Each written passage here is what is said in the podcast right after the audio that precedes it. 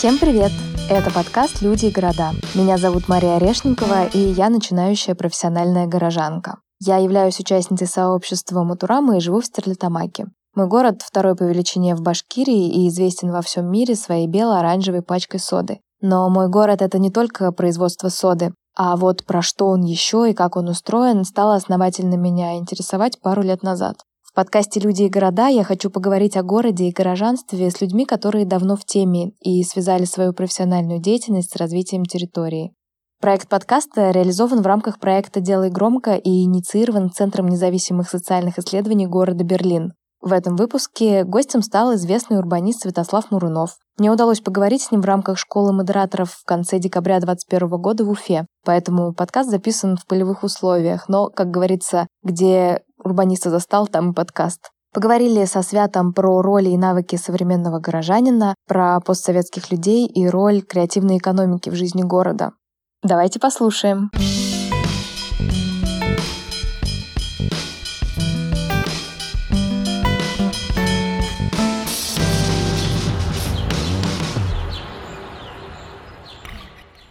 Меня зовут Мария, я из Стерлитамака. Я начинающая профессиональная горожанка. Это подкаст «Люди и города», и мне бы хотелось побольше узнать о том, как быть профессиональным горожанином, что это вообще такое, что такое горожанство. И мне интересно поэтому разговаривать с экспертами, задавать им вопросы, которые меня волнуют сейчас. Сегодня с нами Святослав Мурунов, эксперт по городскому урбанист. планированию, урбанист, шикарно. Уверена, что люди, которые знают что-то в урбанистике, они знают, кто такой Святослав Мурунов. Я прочитала большое количество ваших интервью, посмотрела видео, и мы с вами встретились э, в рамках э, школы городской модерации. Как я понимаю, модерация — это одна из функций современного города, которая должна быть в современном городе. Ну, навык горожанина. Навык именно горожанина, да. да? А какие еще навыки, кроме модерации, должны быть у горожанина? Во-первых, что такое быть горожанином? Это еще очень хороший вопрос. Что такое горожанин, особенно профессиональный горожанин? Для себя я отвечаю так. Есть жители, кто живут физически в городе, им пользуются, но, например, за город не переживают, э, и за общественное благо, что такое общественное благо, не знают. Просто живут в каком-то своем мире, но находятся физически в городе. Вот мы их всегда называем жители, человек физически живет. А горожанин, не обязательно ему жить в городе. Но если он за город переживает, знает его историю, историю там, своей семьи, понимает, как город функционирует, как работает предпринимательство, администрация, сообщество, в какой город находится ситуация, и пытается участвовать как-то в городской жизни активно, вот это, скорее всего, горожанин, потому что в его идентичности город занимает центральное место. Он себя соотносит с этим городом, он считает, что я, не знаю, там, я кузнечанин, я там, не знаю, пиндзюк, я там москвич. Называя свои роли, он говорит, я еще вот горожанин вот этого города. Я, например, там родился в Ижевске, долгое время жил в Кузнецке, потом в Пензе, потом в Петербурге, в Москве, Казани, в Севастополе, ну и теперь живут, например, там, в Калининграде и в Калининградской области работают. И в этом случае как раз вот, например, мое ИП зарегистрировано в Кузнецке, потому что у меня там живет мама. Я плачу налоги в Кузнецке, потому что у меня там было детство, у меня там живут родители. Ну и каждый год пишу письмо мэру, говорю, в этом году я заплатил столько налогов. А мы с там одноклассники, я спрашиваю, а вот когда будет отремонтирована дорога вот там-то и там-то. И мэр мне отвечает, типа, ну вот никогда, потому что дорога на окраине, идите к черту. Но с этой точки зрения мое поведение, ну как бы это такое поведение типичного гаража. То есть я в городе не живу, по этой дороге давно не езжу. Но меня переживаю за то, тот район, в котором я там провел детство, либо что-то еще. Либо там переживаю за своих учителей, которые там ушли из школы на пенсии, мы там общаемся с кем. Значит, интересуюсь, какие сейчас пространства в городе меняются, в какую сторону, что там с историей театра, в который я ходил, занимался в театре и так далее. В моей жизни очень много событий и эмоций, и каких-то действий, связанных с городом. Вот горожанин – это тот, кто, в принципе, не чурается, а наоборот понимает, зачем нужно интересоваться тем местом, в котором ты живешь, либо в том месте, которое для тебя важно. Я прочитала в одном из ваших интервью, да, где как раз-таки есть различия тоже между жителем и горожанином, зданию 7 на 7, вот одно из последних, как mm-hmm. я понимаю. Там сказано, что горожанин тот, кто любит город. Любовь к городу вообще что это? Я как горожанин, я не могу сказать, что я люблю свой город, но мне очень не безразлично, что там происходит, я хочу на это влиять. Возможно, это интерпретация журналистов. Но любит это одно из чувств, когда ты город должен испытывать, потому что когда ты любишь человека, либо что ты любишь, тебе максимально не все равно, что с ним происходит. Поэтому если я люблю какой-то город, я за него как бы переживаю, стараюсь, чтобы ему было хорошо. То есть это какое-то максимальное участие в судьбе, либо там желание помочь, либо создать какие-то условия для развития. То есть это точки такое мощное чувство, которое позволяет тебе, несмотря на негатив, какие-то проблемы, что-то еще, все равно двигаться, создавать какие-то прецеденты изменений нравится недостаточно для активного участия. То есть только мощное чувство позволяет... Просто слово патриотизм испорчено. То есть в этом случае, конечно, патриотизм, патриотизм это тоже, тоже чувство. Его можно испытывать, если ты э, понимаешь, откуда он берется. Он берется из того, что с детства ты как-то в городе оставляешь какие-то свои следы, в чем ты участвуешь, с кем ты знакомишься, не ведешь себя как пассажир, либо как зритель. То есть ты включаешься в городскую жизнь, оставляешь какие-то свои зацепочки, крючочки, и тебя город делает частью своей как бы культуры, своей мифологии. И ты эти городские истории, городские переживания свои личные тоже переносишь в свой опыт. И фактически у вас формируется симбиоз. Возвращаясь к горожанину. Модерация – это один из навыков современного что горожанина. Что еще? Модерация – это просто навык, приводящий к культуре диалога. То есть горожанин изначально должен понимать, что город складывается из разных культур.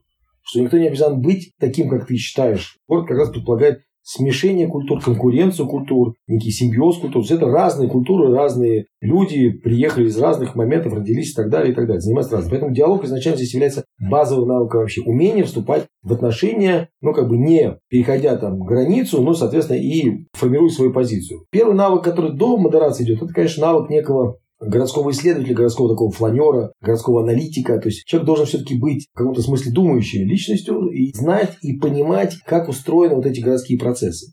То есть не просто, что вот этот дом, а что этот дом построен, что у него там есть подключение к сетям, что в доме живут разные люди, что дом генерирует столько-то, значит, мусора, что в доме происходят какие-то процессы. То есть он должен быть любопытным, поэтому первое качество хорошего горожанина – любопытство.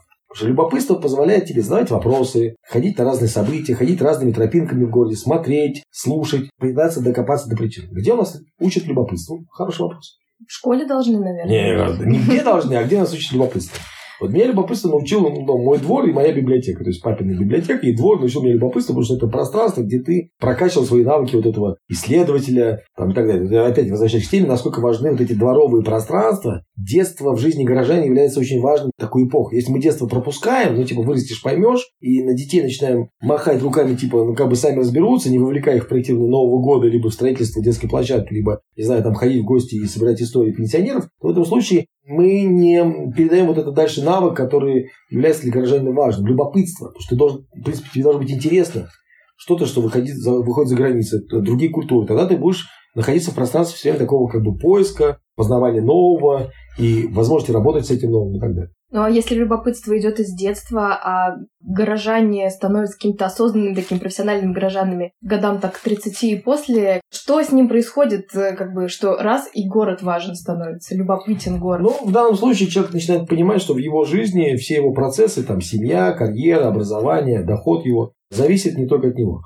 То есть зависит и от других, понимаете? И он начинает понимать, а кто это другие, как все устроено. И тут возникает, что, оказывается, он живет в системе, где есть и образовательные процессы, и управленческие процессы, и экономические процессы, другие люди живут и так далее, что с кем-то интересно, кто-то может помочь, кто-то может подсказать, кто-то может купить, кому-то может, с кем-то можно заработать денег. И в этом плане как раз вот это город как сообщество, как сообщество сообщества становится понятным 30 годам. Как только человек заводится, появляется семья и работа, он сталкивается и с коллективом, и с налогами, и с родительскими собраниями, и с другими детьми. То есть он получает новый виток опыта, и этот новый опыт у него сильно отличается, возможно, от того, который он пережил до этого, находясь в несколько типичных условиях. Детский сад, семья, школа, там, не родители, университет. А потом он выходит в реальную жизнь, опа, выясняется, что нужно принимать решения, нужно вовремя там еще что-то сделать, нужно вступать в коммуникацию, и это сложно.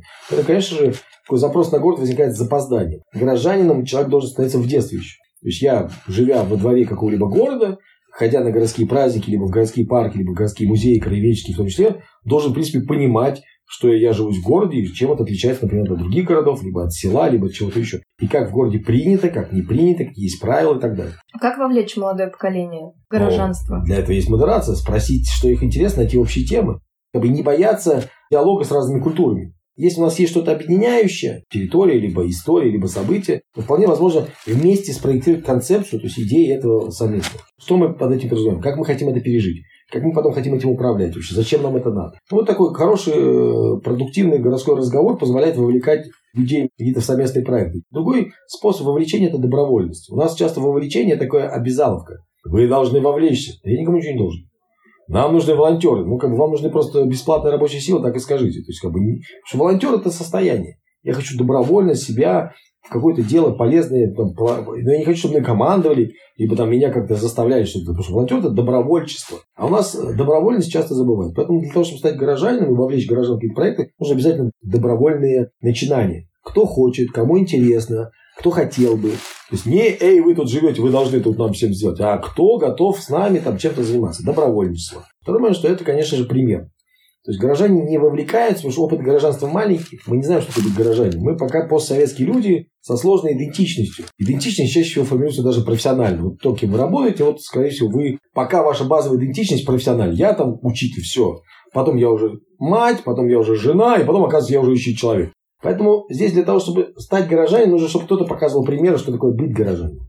Вот у нас есть разные в городе люди, которые, возможно, являются горожанами, потому что они переживают за судьбу города. Городские активисты, краеведы, какие-то местные эксперты в плане, там, не знаю, носителя какого-то местного опыта. У нас есть молодежь, которая, в принципе, ну, наверное, понимает, что такое город, потому что изучала, путешествовала, что-то еще. Вот, возможно, какие-то практики, которые, когда вы показываете, как это быть горожанином, сейчас важны как пример. Пример. Мы в Светлогорске, когда построили вместе с жителями сквер, потом в этом сквере запустили еще вот фермерский рынок. Потому что никто не знал, что такое нормальный фермерский рынок без пластмассы, без мусора, без драки, а с нормальным общением, с вкусной едой, с освещением и так далее. И вот этот пример, то есть если бы мы ждали, что нам сделает администрация, это никогда не возникнет. Потому что администрация может только там плиточку положить, она не может людей научить этим управлять. Мы решили сами разобраться, что такое фермерский рынок в городе небольшом, что для нас важно, как им управлять, какие должны быть фермы, какие должны быть продукты. И фактически создали прецедент, показывающий другим, что, смотрите, есть еще возможность в общественных пространствах делать какие-то небольшие, ну, свои такие важные для вас проекты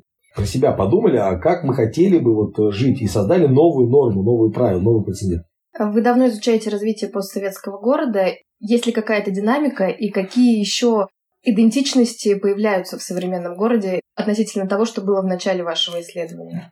Динамика э, разных процессов разная.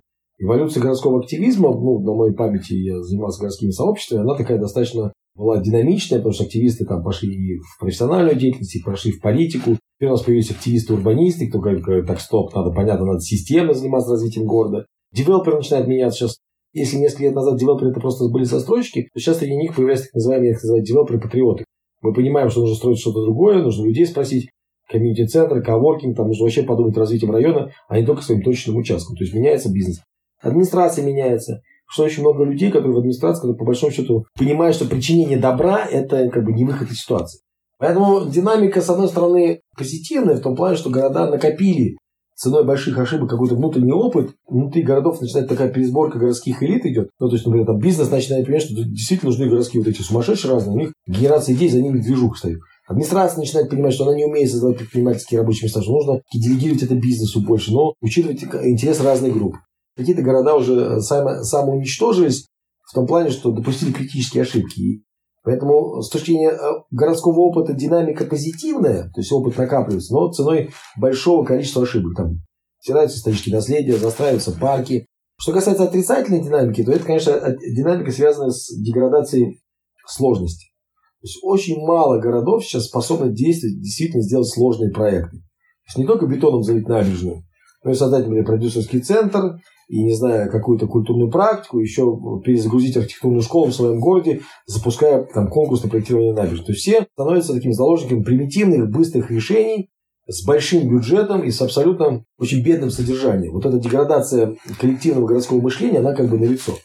Мы опыт накопили, но при этом мы потеряли навыки и компетенции проектирования и управления сложными системами. Есть какие-то положительные примеры вот этих сложных городских систем? На какие города равняться? Понятно, Нет. у каждого своя. Знаете, как бы это самый мой э, все время сложный вопрос. Свят, где хорошо топ-3 городов? Я говорю, слушайте, в каждом городе есть и позитивная динамика, и отрицательная динамика, и примеры, и так далее. Города несравнимы в этом плане пока, потому что они все находятся в переходной фазе. В переходной фазе мы можем только замерить пульс, там город умер, либо город еще живой. Большая часть городов живые. Но они все находятся в ситуации, когда в них идут разнонаправленные движения например, там администрация махнула рукой, говорит, ничего уже наш город не спасти, все. А бизнес, наоборот, пытается перезагружаться. Активисты, как в Екатеринбурге, начинают формировать профессиональную лигу горожан, чтобы на каждое решение администрации предлагать свое конструктивное решение, которое было бы другим, ну, то есть другими ценностями. То есть с этой точки зрения в каждом городе есть за что зацепиться. Отрицательные моменты следующие. В городах, где есть позитивная динамика, то есть в которых люди переезжают, ну, там, как Калининград, либо Краснодар, либо Сочи, то есть люди едут, наблюдается, конечно же, вот этот development ради development. То есть мы просто строим жилье. Чем здесь люди будут жить, как они будут чем заниматься, какая польза от этого города, никто не задумается. Вот это отрицательная динамика.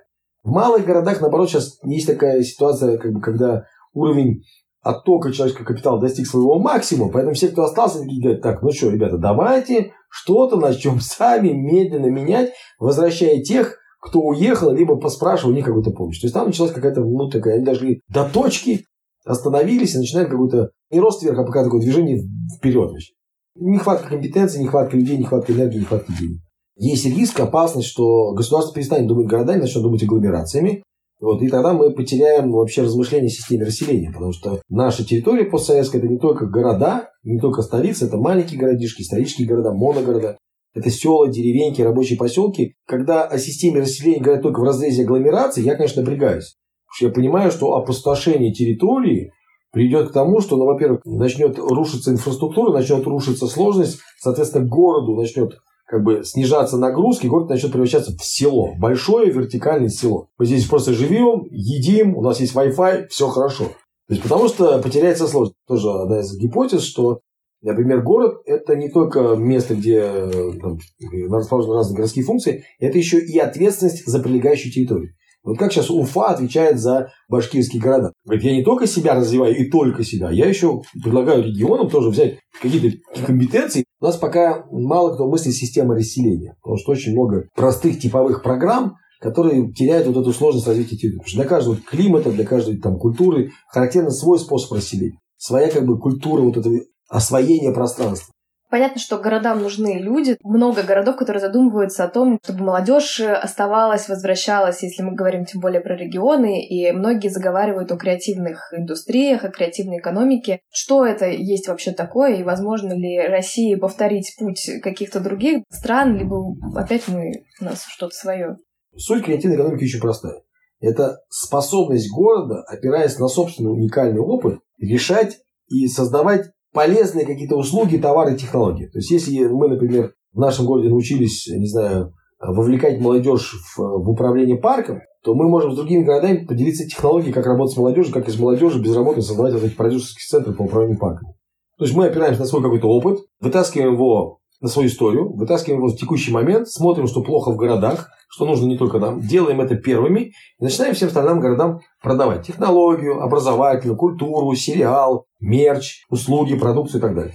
Вот этот вопрос работы с опытом, его как бы в креативной экономике в России нет. То есть никто не хочет работать ни со смыслами, ни с историей. С историей работает так. Давайте возьмем орнамент и просто нанесем его на какие-то новые вещи. Ребят, ну, как бы это, не, это не креативная экономика, это ремесленничество. Креативная экономика – это экономика знаний. Причем знаний таких структурированных, то есть научных знаний, там, не знаю, вот как флотатор в Кемерово. То есть они взяли университет, они взяли это, шаг, технологию шахты, они взяли проблему малой реки загрязненной и, в принципе, решили ее в формате благоустройства набережной. Ноу-хау, теперь могут продавать в другие города. Но они это сделали, исходя из того, что они поняли, что копировать чужие идеи, ну, то есть заимствовать чужие идеи, это убивать собственный креатив. Собственный креатив, когда ты сам способен сгенерировать уникальную и одновременно полезную, востребованную идею. В городах, к сожалению, те, кто может генерировать идеи, не включены в контур управления. Художники, музыканты, философы, ученые, их никто не спрашивает никогда. Они работают со смыслом. В тот момент нету, нету продюсеров, тех, кто бы соединял философа, дизайнера, девелопера, университет, спортивную команду и какую-то еще группу. Говорит, нету сложных схем, в которых бы разные участники могли бы между собой, вступая во взаимодействие, действительно создать сложные комплексные продукты, там, технологии, что-то еще. Поэтому постсоветский год пока находится в ситуации такой предкреативной экономики, креативной аренды я называю фаза креативной аренды. То есть мы пустующие места нарисовали красиво, и там как бы туда за арендную плату пускаем тех, кто не нашлось места там в бизнес-центрах. Потенциал креативной экономики большой, потому что в России есть большой опыт советского периода, до советской истории. Большое количество культур. То есть мы тут вообще в плане культурных идентичностей, мы тут вообще клондайк. Но такой же дефицит людей, способных культуру конвертировать в полезные штуки. То есть нет людей, способных действительно культурной идентичности, опыт конвертировать во что-то стоящее и востребованное. Все стесняются разговора про деньги. То есть деньги, что креативная экономика, она у нас такая немножко нищенская, потому что по большому счету говорят, ну, надо дать им денег, пусть они типа занимаются, классные штуки не делают. Нет вот этой предпринимательской начинки. Если у вас какой-то есть ресурс, то вам нужно постоянно думать, как этот ресурс, либо что с этим ресурсом сделать, для того, чтобы этот ресурс как бы, был востребован, как этот ресурс двигаться дальше. Мышление креативное, оно, его нужно развивать. А его развивать нужно только за счет коммуникации, за счет все время поиска. Постоянно вот это генерировать идеи, тестировать их, ошибаться, двигаться дальше. Ключевое слово «ошибаться». Ключевое слово «тестировать». То есть, ну, как не сидеть и ждать, а делать. Ключевое слово «думать», кому это надо. То есть, проверять, а тебе это надо, не надо. Ну, для горожанина, в понимании горожанина, креативную экономику мы можем вырастить, скажем так, изнутри города, да? Да, да. Пересобираем внутри городские процессы разные. То есть работа с городскими смыслами, с городскими проблемами, с городскими решениями. У нас есть много талантливых людей и очень мало людей, способных этих талантов людей проблематизировать, ставить им задачи и собирать их вот эти в работающие группы. И это не задача администрации. Потому что задача администрации, там, чтобы дороги были чищены, вода и так далее. Когда администрация говорит, слушай, займите еще креативную экономику, ну все. Самый некреативный орган власти, потому что у них там нецелевое использование денег, прокуроры и кучу регламентов, ему дают самую креативную задачу. Конечно, он из нее сделать просто вот департамент креативных индустрий, который будет... Ну, это городские продюсеры такие. Да, должна быть группа сообществ, которая способна, в принципе, искать в городе что-то, собирать в городе кого-то для того, чтобы город смог ответить на современные вызовы, но, условно, используя свой какой-то уникальный опыт. И в завершении, в каком городе дом сейчас ваш? В Калининграде. В Калининграде. Да, да, а три причины жить в Калининграде? Я поехал в Калининградскую область, потому что там сохранилась система расселения. Потому что когда мы там, несколько лет назад начали обсуждать новые города, то стало понятно, что нужно вот не новый город, а новый город и сетку вокруг него разных других поселений. То есть ну, как бы нужно в систему расселения. Долго занимался анализом коттеджных поселков, э, закрытием экопоселением, вот этих авторских городов, и на полис весь излазил. Я понимаю, что проблема не в самом городе, а проблема в том, что мы перестали мыслить территории. А в Калининградской области сохранилась одна из древнейших в Европе систем расселений, во-первых, система дорог, во-вторых, система вот этих расселений, когда разные форматы жизни. И мне было интересно, например, посмотреть, вообще, а почему вот Например, там люди жили в лесу там тремя домами. А как, как они тут жили? А, смотри, три дома стоят в лесу. Понятно, они лесничие, они охотники, так, так, так. А, вот у них продукты, вот их деревня. А, вот еще их деревня. То есть две деревни, которых там кормили. А куда у них дети учили школу? А, вот село, церковь, школа, все понятно. И ты видишь, например, как дороги проложены, как, как все это, как эта структура вся растет, как возникают отношения между, например, там, разными типами поселений, какая-то конкуренция, либо какая-то симбиоз. Ты понимаешь, что меня порадовало в Калининградской области, например, там древнейшие немецкие дороги, то есть идет дорога, она никогда не идет прямо. Она идет вот так вот, заворачивая, поворачиваясь на холм, ты думаешь, блин, зачем они так как бы обогнули? У нас бы проложили прямо дорогу танком и заасфальтировали. Нет, Потому что когда на холм поднимаешься, ты говоришь, там такой вид открывается, холмы. То есть явно здесь была остановка, потому что люди просто любовались красотой. То есть, ага, понятно. То есть у них была еще экономика пейзажа. То есть они перемещались по пространству, постоянно подпитываясь энергетикой вот этого пейзажа, красоты, созерцания. То есть все, у тебя вырисовывается такая целостная картинка и так далее. Плюс я живу в районе Малинау в Калининграде. Это город-сад, построенный по проекту Хорварда. Я говорю, так, так, так, город-сад, коммуна, 5000 человек и так далее. Что сохранилось, что работает. Что очень важно, человек в городе имеет свой кусочек земли. Вот, потому что когда у него есть своя земля, особенно если он недавно переехал, он очень быстро социализируется с другими людьми. Вот у нас был локдаун, ну, когда в локдаун никуда не надо ехать, мы вышли во двор, у нас огород, мы его начали возделывать, мы сразу со всеми соседями познакомились, нас за своих приняли, все. Дружба, обменные практики, что-то еще поехало. Если бы не было огородика, ну, мы бы сидели в квартире, смотрели бы в интернет, но так бы не, не, было, не было вот это знакомства. Второй момент очень, в Калининградской области очень интересные сейчас как бы, миграционные потоки. Туда со всей страны едут творческие люди, которые хотят вот, как бы, отдохнуть от столичной жизни. И мы сейчас, когда запускаем вот эти творческие кластеры или вообще с культурным центром, мы фактически перемешиваем местных и переехавших. Как перемешиваем? Ну, не познакомитесь, а совместный опыт. И, например, местные говорят, о, наконец-то приехали люди, которые, там, которые могут интересно что-то объяснить. Возникает симбиоз. Что иначе идет колонизация. Эти приехали, этих выжили. Мягкий способ такой как бы ассимиляции. Ну и в-третьих, мы пытаемся на примере Калининграда сейчас и Калининградской области там, разработать вот эту перезагрузку отношений к девелопменту. Ребята, хватит строить. Давайте развивать территорию. Давайте попробуем там, создавать какие-то образовательные центры, что связано с производством чего-либо. Когда мы только строим жилье, территория умирает. Ну, то есть мы просто производим как бы вот этих спящие семьи, просящие там школы и садики. А где чем деятельность? Где деятельность? Вот эта попытка перейти на деятельность, особенно в курортных городах, она такой профессиональный вызов. Можем ли мы сейчас в Светогорске создать колледж, который через некоторое время станет экономически выгодным настолько, что девелопер скажет, так, стоп, хватит вкладывать бетон, давайте вкладывать в образование. Ну, то есть, это такая гипотеза, понятно, немножко утопическая, но она, по крайней мере, это то, что мы, я сейчас могу сделать с командой в процессе реально. Не абстрактно, было бы классно, если бы девелопер, а вот сами за счет вот этой сети. Калининградская область идеальная песочница для человека, увлеченного проектированием и исследованием городов. Не идеально, но неплохая. Неплохая. Да, неплохая, неплохая. Да, ну плюс, конечно, у нас было, когда я приезжал, у нас был, был запрос с Чехии, из Польши был запрос на обмен практиками пересмысления постсоветского. То есть я был в Праге, читал лекции в университете, я там общался с с польскими коллегами на предмет вот этого создания института переосмысления постсоветского опыта. Ну, с локдауном со всеми этими событиями пока пауза. А так-то вообще цель осталась, конечно же, пересборку и перезагрузку вот этого постсоветского, конечно же, обсудить с людьми, с коллегами, кто этот уже прошел опыт, либо как-то это делать по-другому. Потому что, например, в Варшаве потрясающий музей коммунизма. То есть ну целая... да, современная история города не пишется вот, вообще. Понимаешь? Поэтому сейчас мы в Калининграде проектируем музей горожане, например, что такое, как практику. Не как пространство, а как практику через какие собственные практики можно было собственную историю рассказать. Здорово. снова захотелось в Калининград. Да, Спасибо большое. С вами была Мария Орешникова, начинающая профессиональная горожанка из сообщества Матурама. Это подкаст «Люди и города», который реализован в рамках проекта «Делай громко» и инициирован Центром независимых социальных исследований города Берлин. Оставить обратную связь можно в социальных сетях Матурамы, ну и подписывайтесь и не пропускайте новых выпусков. До встречи в эфире и на улицах городов.